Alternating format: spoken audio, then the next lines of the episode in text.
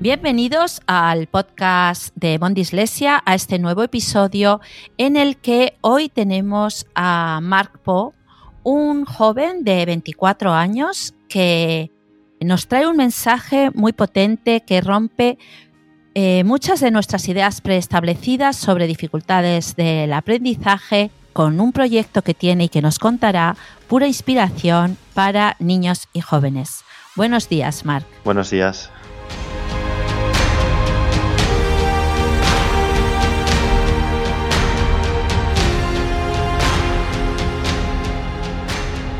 Cuéntanos un poquito tu historia, la que estás llevando por todos los centros escolares y especialmente que tú eras un chaval que tenías TDA, ¿verdad?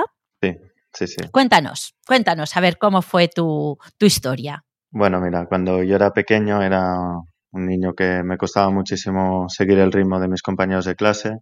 Fui uno de los últimos en empezar a leer, en hablar, en escribir en el colegio y los profesores se dieron cuenta y fue cuando pues le propusieron a mis padres que repitiera segundo de primaria, ¿no? Para recuperar todo aquello que no había aprendido hasta el momento. Decidieron que repitiese curso y fue ahí cuando hubo una pequeña mejora, la verdad, pero no fue suficiente y al llegar a primero la ESO se dieron cuenta de que mi evolución académica no era la que tenía que ser, ¿no? Y fue ahí cuando el colegio se puso en contacto con mis padres y les propusieron hacerme las pruebas del TDAH, el déficit de atención con hiperactividad. Fue ahí cuando con 13 años se me diagnosticó el trastorno y sí que es verdad que en ese momento pues yo estaba cursando eh, primero la ESO en un colegio de Badalona ese colegio, cuando se enteraron de que yo tenía TDAH, me empezaron a hacer adaptaciones, pero al llegar casi a finales de curso, pues le ofrecieron dos posibilidades a mis padres.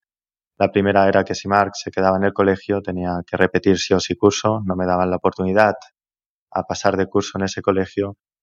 Y la segunda fue que si Mark se iba del colegio, eh, me aprobarían todas las asignaturas para empezar segundo la ESO en otro colegio. Madre mía, ¿qué me dices? Sí, la verdad es que sí. Y bueno, fue ahí cuando mis padres fueron en búsqueda de segundas oportunidades para mí y encontramos un colegio que era adaptado para niños con trastornos de aprendizaje, se llamaba SPE. Y la verdad es que ahí pues yo pude convivir con alumnos que tenían el mismo trastorno que yo. Eh, la verdad es que el SPE me fue muy bien para entender cuáles eran mis dificultades a raíz de este trastorno pero sí que es cierto que aún habían algunas dificultades, encontrábamos el sentido, ¿no? que el TDAH no daba sentido a esas dificultades.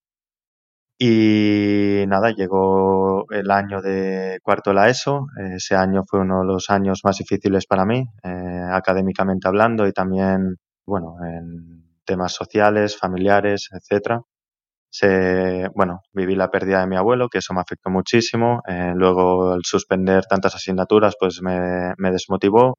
Y fue cuando dio paso a que yo escribiera una carta expresando todo lo que yo sentía.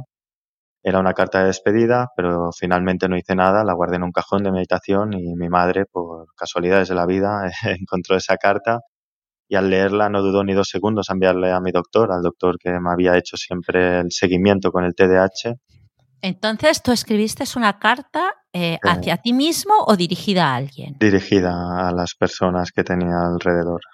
O sea, tú tenías un pensamiento de eh, no querer seguir.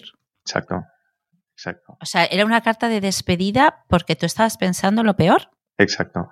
O sea, no me sentía útil, eh, me sentía como si era un problema para, para todos y fue cuando dio paso a esta carta. Y la verdad es que me arrepiento porque creo que una carta o hacer este acto no es la solución a, ¿Por qué? No, no, no pasa nada. Realmente es, fue una carta salvadora. Sí, seguramente sí, ¿no? Porque luego tuvo como un segundo significado. Eh, esta carta, gracias a esta carta, pues cuando mi doctor la leyó, eh, vio que tenía una dislexia o una posible dislexia, me hicieron las pruebas y rápidamente se diagnosticó este trastorno. O sea, tú fuiste diagnosticado de TDA y después, a los 17 años, de una dislexia profunda. Sí, sí. Y bueno, la verdad es que con la dislexia eh, es algo que he vivido toda mi vida. Eh, he hecho muchas faltas en los dictados, eh, me cuesta, me cuesta incluso a día de hoy escribir a veces. Eh, hay días que los tengo mejores, hay días que los tengo peores, pero la, verdad es que he podido trabajar muchos puntos de, cada una de las dificultades que me comporta tener estos trastornos de aprendizaje y gracias a trabajarlo, a día de hoy puedo estar haciendo lo que me gusta, he podido formarme muy bien como estudiante, eh, tengo el bachillerato, eh, tengo un ciclo superior de Administración y Finanzas. He estado viviendo un año en Australia para aprender el inglés, algo imposible, ¿no? Eh, años atrás. Y, a día de hoy haciendo una carrera universitaria y además emprendiendo proyectos innovadores, proyectos potentes como el que es Desetiquétame a día de hoy. Cuéntanos, ¿cómo fue tratada tu dislexia? Porque mm, yo te he escuchado y fue una historia muy bonita eh, en un colegio, ¿verdad? Un colegio en el que tomaron partido absolutamente todos y se involucraron. Cuéntanos cómo fue esta involucración de profesores contigo.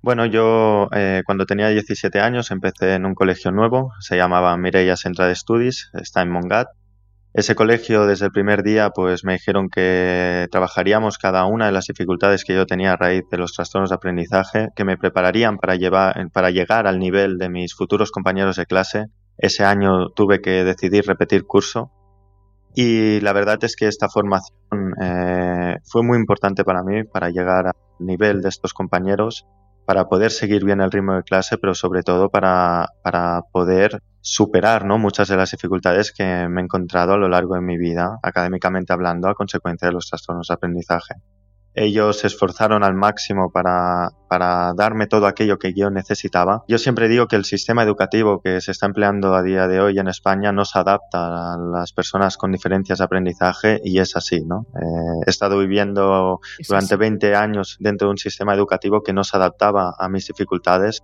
se adaptaba a cómo era Mark a consecuencia de estos trastornos, pero ese colegio hizo que se adaptara y me dieron todo aquello que yo necesitaba para poder sacar todo ese potencial que yo tenía que, nunca tuve la oportunidad de mostrar.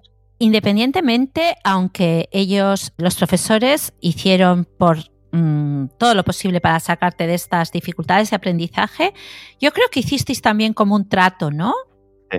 Cuéntame ese trato, por favor. Mira, cuando antes de empezar en el colegio, yo empecé, yo empecé tres meses antes o así, porque yo tuve que dejar el SPE en el tercer trimestre, eh, porque el colegio cerraba sus puertas y fue cuando me ofrecieron en el colegio Mireia, pues que dejara el SPE en el tercer trimestre, que durante todo ese tiempo me prepararían para llegar al nivel de mis futuros compañeros y así poder eh, empezar primero de bachillerato otra vez con un nivel bueno y poder seguir el ritmo, ¿no?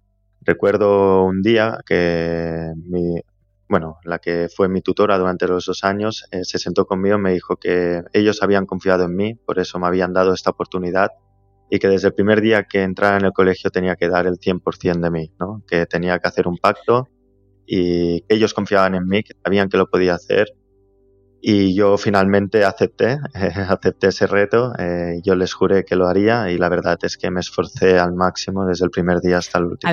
Cuéntanos todo lo que hiciste, porque eh, tú no tendrías tampoco, a lo mejor, un, hombre, trabajar sí que habrías trabajado mucho, pero cuéntanos exactamente cuál fue tu esfuerzo. Pues mira, ese 100 o ese mil por mil. Mira, yo sabía que, a lo largo de mi vida no había dado el 100% de mí consciente, siempre lo pensaba que podía dar muchísimo más, que podía demostrarlo y fue ahí cuando me puse ese reto y la verdad es que de lunes a viernes eh, aplicaba el máximo de horas posibles en el estudio, intentaba, intentaba adelantarme a los deberes, intentaba llevarlo todo súper al día y gracias a, este trabajo continuo eh, yo pude seguir el ritmo, eh, pude aprender muchísimo y gracias a ello pude aprobar y terminar el bachillerato en esos dos años cómo se involucraron tus profesores eh, fue de una forma muy, muy intensa y muy seria, ¿no? Porque incluso ellos te dieron clases particulares. Exacto. O sea, ellos, eh, antes de que empezara el curso, ellos estuvieron dándome clases particulares en sus horas libres para, para ayudarme a trabajar todos aquellos puntos que, que, yo tenía dificultades a consecuencia de los trastornos y también para llegar al nivel de, de mis futuros compañeros, ¿no? Luego, durante el curso también hacía muchas clases particulares, en el cual ellos me ayudaban en todo, en todo lo que necesitaba. Cuando terminábamos las clases, pues eh, se me acercaban y me decían, Mark, si no has entendido nada, ven, pregúntalo, que te lo vamos a volver a explicar. Luego eh, me adaptaron todos los exámenes, todos. Eso, eso también me ayudó muchísimo a, poder seguir adelante. Creo que la igualdad educativa empieza desde el momento que las personas con diferencias de aprendizaje tienen las adaptaciones correspondientes para poder seguir adelante y para estar en, el mismo nivel que, sus compañeros. Y, esto es lo que me hizo este colegio, ¿no? Eh, adaptaciones, explicaciones, me ayudaban a hacer esquemas, me ayudaban a preparar los exámenes y fue así, ¿no? Pero bueno, sobre todo también creyeron en ti. Sí, sí, sí, desde el primer día. Eso eh, me imagino que produciría un cambio tremendo en ti. Por supuesto, eh, cuando ves que, mira, en, mi vida yo creo que solamente han confiado muy pocas personas en mí, en mi familia y dos personas más contadas. Eh, lo que eran los profesores no confiaban en mí en ese colegio desde el primer día eh, confiaron en mí eso hizo que yo me sintiera válido en, en lo que estaba haciendo eh, eso me motivó muchísimo para poder sacar ese potencial que yo tenía dentro y, y es lo que hice trabajar al máximo para, para, demostrarlo y finalmente gracias a un esfuerzo siempre dicen que hay una recompensa ¿no? y yo tuve la recompensa Siempre hay recompensa, siempre, aunque sea a nivel personal, ¿eh? porque me imagino que ese, esa atención, ese sentirte tú que a alguien le importaras, también a ti te haría el dar todo. Por supuesto. ¿Cómo era tu autoestima eh, en esos momentos, antes de empezar en el colegio Mirella? Baja, muy baja. Creo que fue uno de los momentos más duros para mí, eh, hablando de la autoestima. O sea, tenía la autoestima por los suelos no sabía si seguir estudiando o dejar los estudios y ponerme ya en la vida laboral, no sabía si ir a hacer un ciclo medio, eh, no sabía qué hacer. Y la verdad es que me dieron esta oportunidad. Eh, mi madre también me animó a hacerlo. Ella me dijo, Marc, sácate el bachillerato, que es muy importante, inténtalo. Y gracias a, a, esta, a sus consejos y también a los consejos de los profesores que tuve, pues lo pude, lo pude hacer.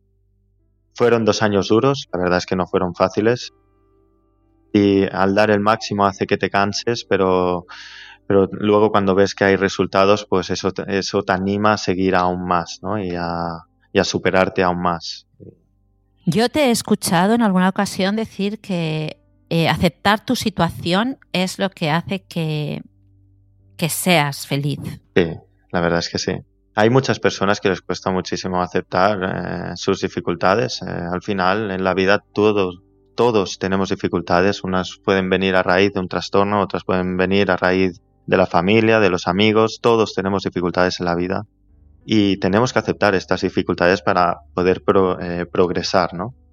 Y yo al final me di cuenta de que yo tenía unas dificultades y que, que si no trabajaba estas dificultades, pues al final me quedaba parado, o sea, me quedaba como estaba, ¿no? Y yo quería pues demostrar que yo lo podía hacer y si tenía que aplicar dos horas más estudio al día, lo hacía y ya está. Fue así. Gracias a la aceptación he podido seguir adelante. Y no me avergüenzo, no me avergüenzo de nada. Los disléxicos tenéis una asignatura pendiente con el inglés. Es algo que cuesta muchísimo. ¿eh? Y en esos momentos, ¿tu nivel de inglés cuál era? Pésimo. Bueno, mira, eh, imagínate, yo no podía estar con mis compañeros en clase. A mí el Mireia me hizo que en, las horas de inglés, pues yo me iba a hacer otras cosas y luego por la tarde yo tenía una profesora que me daba esa clase de inglés para, para poder aprobar el curso. O sea que yo no estaba en clase. Es que yo creo que también cuando hay una dificultad de aprendizaje es muy importante eh, que te atiendan eh, a ti concretamente, ¿verdad? Si no, a lo mejor en esa clase te hubieras perdido. Claro, eh, además el Mireia, la escuela Mireia es, eh, tiene un nivel muy alto de inglés. Eh, la verdad es que todos los alumnos tienen un gran nivel, eh, los que no tienen dificultades con el aprendizaje. O incluso hay algunos que tienen dificultades con el aprendizaje que no se le da mal inglés. Pero yo no podía, yo veía que no podía seguir ese ritmo, era imposible. O sea, ¿Y cómo conseguiste meter también el inglés en tu vida? Bueno, la, yo cuando terminé el ciclo superior de Administración y Finanzas me puse como reto eh, empezar una vida nueva en Australia durante un año sabía que era la única opción para poder aprender este inglés, eh, eso que a lo largo de mis 20 años eh, no había aprendido, por mucho que lo intentara era imposible. Y ahí, cuando tú te vas a la otra punta del mundo y no tienes a nadie al lado, es cuando te tienes que empezar a, esforzar al máximo para aprender ese, esa lengua, para empezar a hablar y comunicarte con las personas.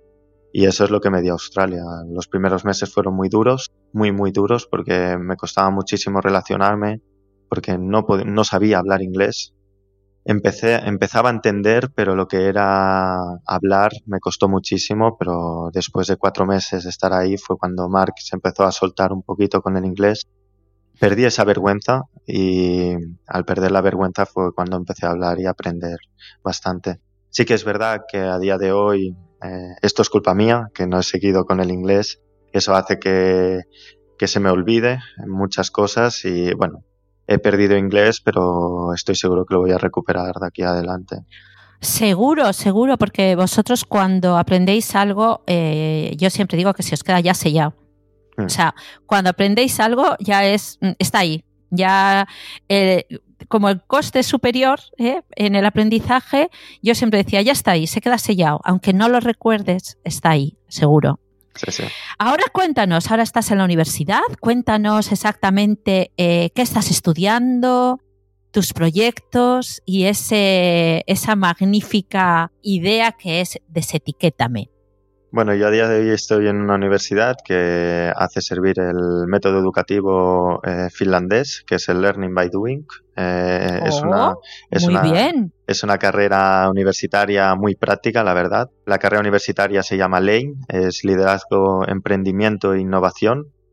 Y desde el primer día, pues creamos una empresa con todo el equipo y de ahí se tienen que desarrollar diferentes proyectos innovadores, ¿no?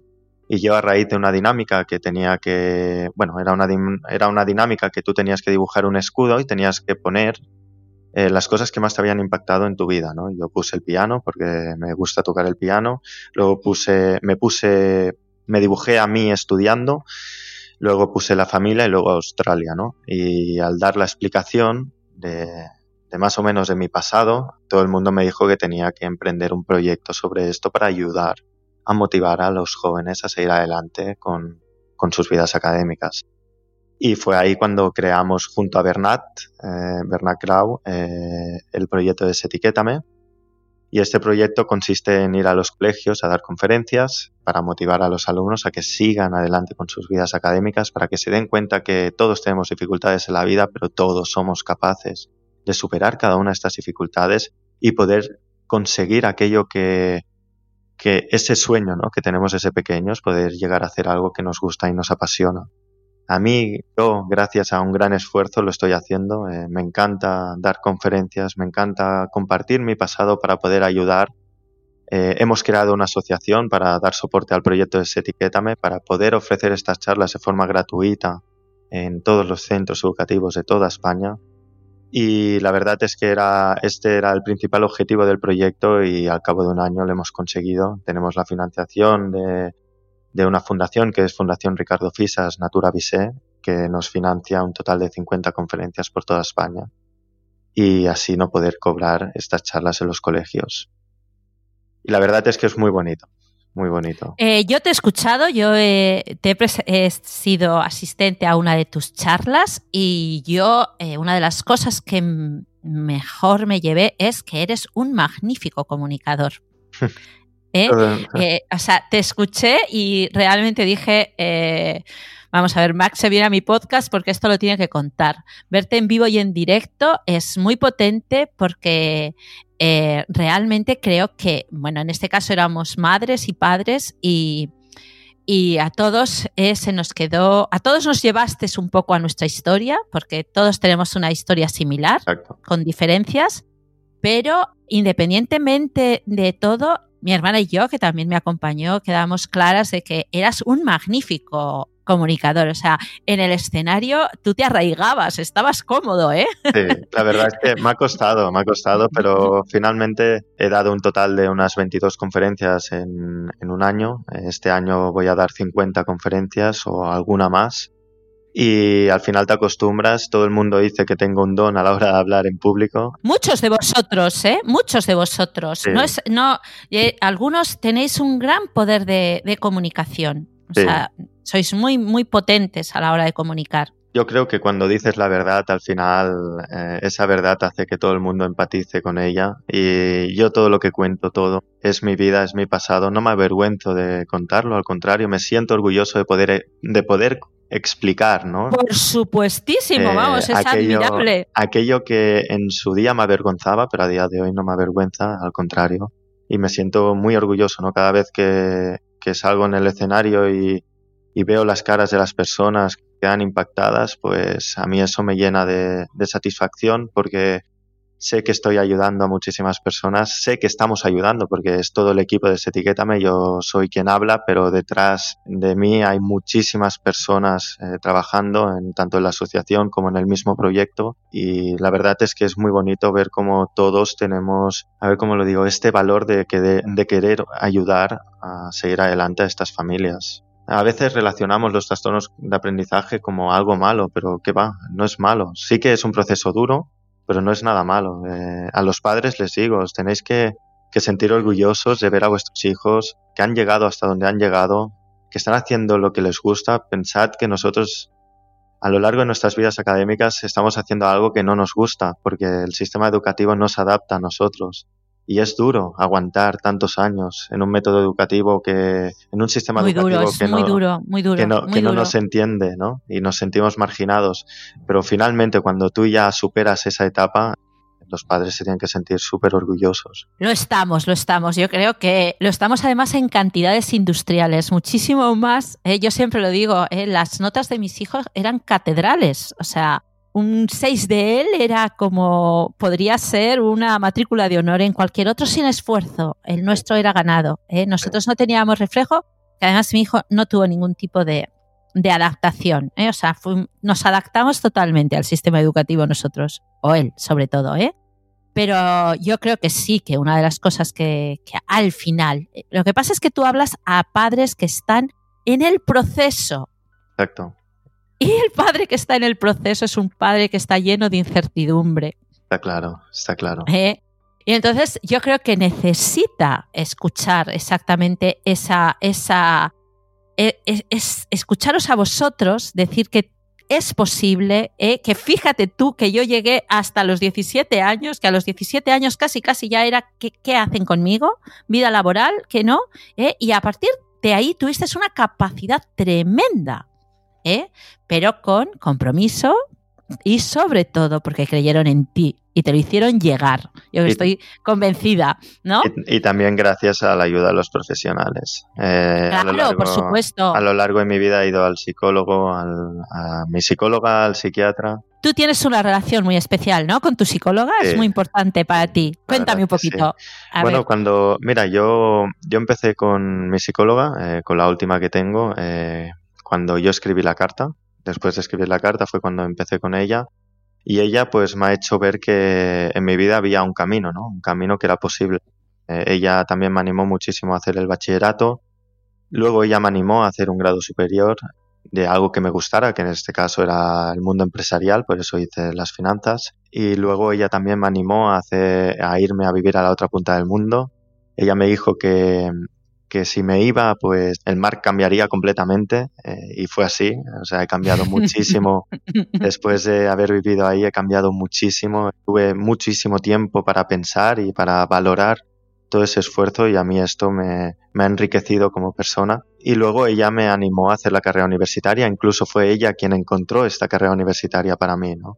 La verdad es que para mí ella es muy importante, muchísimo. Eh, ella me ha marcado un camino que era posible y juntos lo hemos hecho eh, también. A mí me gusta mucho la idea de que cada joven o cada niño de, que tiene una dificultad de aprendizaje, o bueno, yo siempre hablo de dislexia porque es lo que teníamos nosotros, ¿no?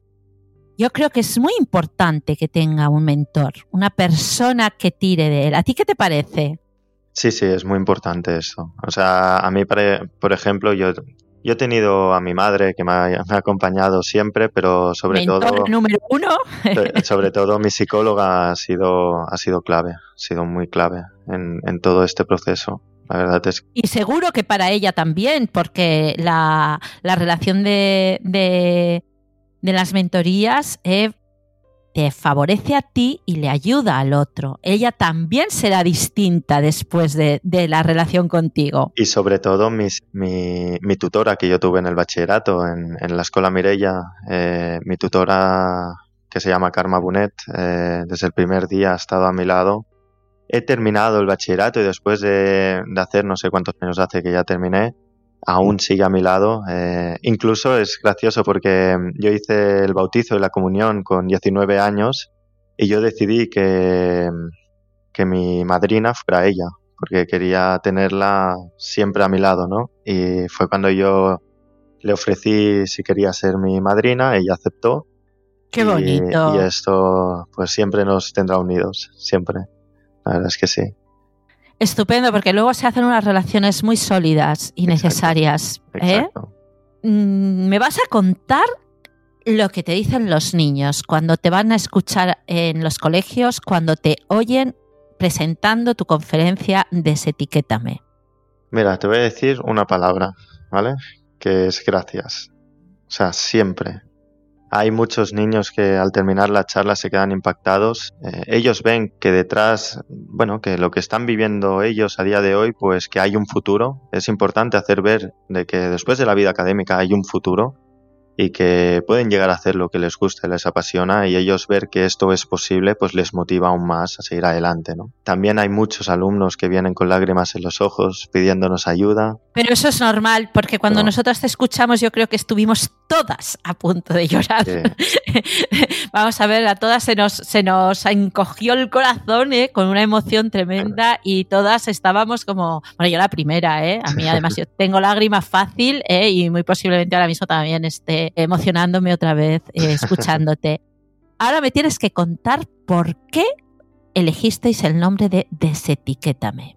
Bueno, siempre que te ponen ¿no? la etiqueta de un TDAH o una dislexia, eh, detrás de esta, de esta, etiqueta vienen etiquetas creo que no son justas, ¿no? como es la de fracasado, tonto, inútil, que no sirves para esto. ¿no? Estas etiquetas me han estado acompañando a lo largo de mi vida y fue cuando Bernat y yo, después de, de estar un rato pensando, dijimos, nuestro nombre, eh, el nombre de las conferencias tiene que ir dirigido a esto, ¿no? A las etiquetas estas. Y fue cuando juntos dijimos, desetiquétame. Porque es muy fácil etiquetar, pero es muy Fue difícil, fácil. es muy difícil desetiquetar, ¿no? Y la verdad es que poner las etiquetas de TDAH y dislexia es lo mejor que nos puede pasar, pero no es justo, Sí. no es justo que nos etiqueten de tontos, de fracasados, etc. Hay muchos niños y niñas que a raíz de tener la etiqueta de TDAH ya rápidamente no les dan la oportunidad a seguir adelante con la vida académica. Y eso no es justo. Todos merecemos una educación digna, todos merecemos terminar la vida académica y todos merecemos hacer lo que nos gusta y nos apasiona. Y eso es lo que intento transmitir en cada una de estas charlas, tanto en los padres como profesores. Ahora vamos a empezar en universidades. Queremos que el gobierno nos empiece a escuchar, ¿vale? De, de dar voz a un posible sistema educativo que realmente abrace la diversidad, ¿vale? Por que, supuesto. que dé oportunidades a todos, a todos, a todos. Pensad que el futuro de nuestro país está en cada una de estas aulas de todos los centros educativos de España y creo que el gobierno no invierte en educación, no invierte lo que debería invertir en educación y el hecho de no invertir hace que ellos mismos, ¿vale? arruinen a nuestro país. O sea, el futuro son estos alumnos y estos alumnos necesitan la mejor formación, necesitan un sistema educativo que, que abrace la diversidad, necesitan un método educativo en el cual ya no hayan bullying.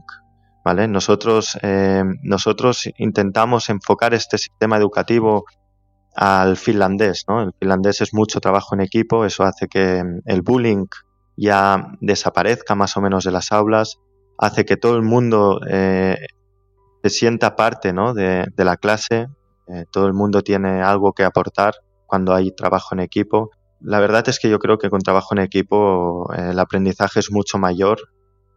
Luego los niños salen preparados para empezar la, la vida laboral, mejor preparados. El día de hoy las empresas piden mucho trabajo en equipo Y si nosotros entrenamos ya a nuestros alumnos, a estos niños desde pequeños, llegarán a la vida laboral 100% preparados para, para poder trabajar en equipo. Eh, otra cosa que me gustó mucho escucharte es que mm, este proyecto eh, realmente mm, se te ha adelantado en la carrera. Sí. ¿No? Sí. A ver, eh, tú desde los 17, que realmente mm, han sido siete años, ¿no? Lo que llevas de, a tope para coger todas las riendas de tu TDA, de tu dislexia y hacerte con tu vida entera y que no suponga para nada eh, ningún bloqueo hacia tu porvenir, pero a mí me, me chocó mucho que realmente este proyecto, este desetiquétame, realmente tendría que haber sido como en cuarto de, carrera, de ¿no? Carrera, exacto. Y tú eh, ya, con todo este proceso, tu maduración ha sido antes. Sí, sí. Yo creo que vosotros realmente maduráis antes. Sí, sí, todo, el mundo lo dice. Yo cuando, cuando era más joven siempre, o a, día de hoy me dicen que yo soy más maduro de la edad que tengo, ¿no? Que aparento una edad más, más mayor porque soy maduro y, y etcétera, ¿no? Pero sí que es verdad que con el proyecto, cuando lo creamos, al principio estaba dentro de la universidad al 100%, pero nos dimos cuenta que para poder cumplir con cada uno de estos objetivos que teníamos, eh, poder facilitar estas charlas de forma gratuita, poder tener un futuro con el proyecto pues nos dimos cuenta que teníamos que sacar el proyecto a la universidad, crear nuestra propia asociación para poder desarrollar también otros proyectos que tenemos en mente para potenciar la ayuda a, los alumnos con trastornos de aprendizaje. Fue ahí cuando eh, este, este año, eh, en enero, constituimos la nueva sociedad, tuvimos que negociar con la universidad, con la empresa que tenemos dentro de la universidad para poder hacer posible esta salida y gracias a unos acuerdos pues lo hemos podido hacer. Nosotros en, la carrera universitaria hay muchos proyectos, ¿vale? Cuando llegamos a cuarto, eh, estos proyectos se disuelve la sociedad que tenemos en común y cada proyecto crea su propia sociedad para seguir con el futuro del proyecto. Y nosotros lo hemos hecho en segundo año de carrera. O sea, nos hemos visto también con la necesidad de hacerlo porque el proyecto ha tenido una evolución muy grande. Bueno, y vuestros profesores han visto vuestra madurez de proyecto y vuestra propia formación para poder llevarlo a cabo. Sí que es verdad que los profesores no, no, no estaban al 100% de acuerdo con esto. incluso eh, nosotros tenemos unas evaluaciones en el cual hay una ronda de 360, que es decir, lo que realmente tú piensas de cada uno de los miembros del equipo. Y este año el coach nos dijo que cuando nosotros hicimos este paso ¿no? de sacar el proyecto de la universidad, se pensaban que dejaríamos la universidad porque veíamos que este proyecto tenía futuro. ¿no? Ellos no confiaban en que, nos, en que Bernat, Judith y yo, que somos los, los que estamos emprendiendo este gran proyecto a día de hoy, continuáramos con los estudios. Y les hemos demostrado de que, de que no, de que, de que lo único que queríamos era lo mejor para el proyecto. Creíamos que esta era la única solución para poder cumplir el principal objetivo de ofrecer estas charlas gratuitas y que nosotros no teníamos ninguna intención de dejar la universidad. Al contrario, o sea, nuestro conocimiento, nuestro aprendizaje se ha visto aumentado gracias a, esta salida, gracias a contar con el apoyo de Marce Bray. Marce Bray es una gran profesional. Ella da conferencias para luchar eh, por la parte femenina dentro de las empresas, porque ella cree que es necesario esta parte femenina, eh, este pensamiento femenino. Y la verdad es que es muy reconocida en, lo que hace. Y Marce Bray desde el primer día le ofrecimos si quería formar parte de este proyecto, le explicamos el objetivo que teníamos y ella lucha por un mundo mejor y nosotros también luchamos por un mundo mejor, ¿no?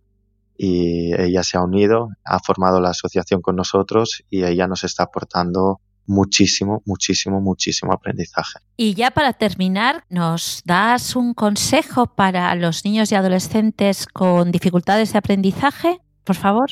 Sí, mira, yo les diría que, que crean en, en, ellos mismos, esto es muy importante. Yo nunca he creído en mí mismo y al final, gracias a los resultados, pues he empezado a creer en que yo podía conseguir superar cada muro que me encontrara en mi vida y gracias a creer en mí ha hecho que yo perdiera el miedo a enfrentarme a nuevas situaciones, ¿no? A día de hoy no tengo miedo, no tengo miedo a enfrentarme a, luchar por un método educativo mejor, no tengo miedo a luchar por el futuro de estos alumnos y estoy 100% preparado para aguantar esta presión, ¿no? Y esto es lo que les digo, que ellos también están preparadísimos para superar cada muro, que ellos, gracias a la motivación, pero sobre todo al esfuerzo y la constancia, pueden llegar a conseguir cada uno de los objetivos que se propongan en la vida. Yo les animo en que en la vida siempre hay momentos que no son fáciles, esto es ley de vida, todos los tenemos que vivir, pero tenemos que aprender muchísimo de estos momentos para luego seguir adelante y superar estos momentos. Yo he aprendido de mi pasado, he aprendido de, todo aquello que he hecho mal, eh, a consecuencia de mi comportamiento, a consecuencia de, una falta de esfuerzo en el pasado y gracias a aprender de cada uno de estos momentos, eh, a día de hoy soy una mejor persona y sobre todo confío muchísimo en mí y sé que soy capaz de superar cada uno de los objetivos que me proponga la vida.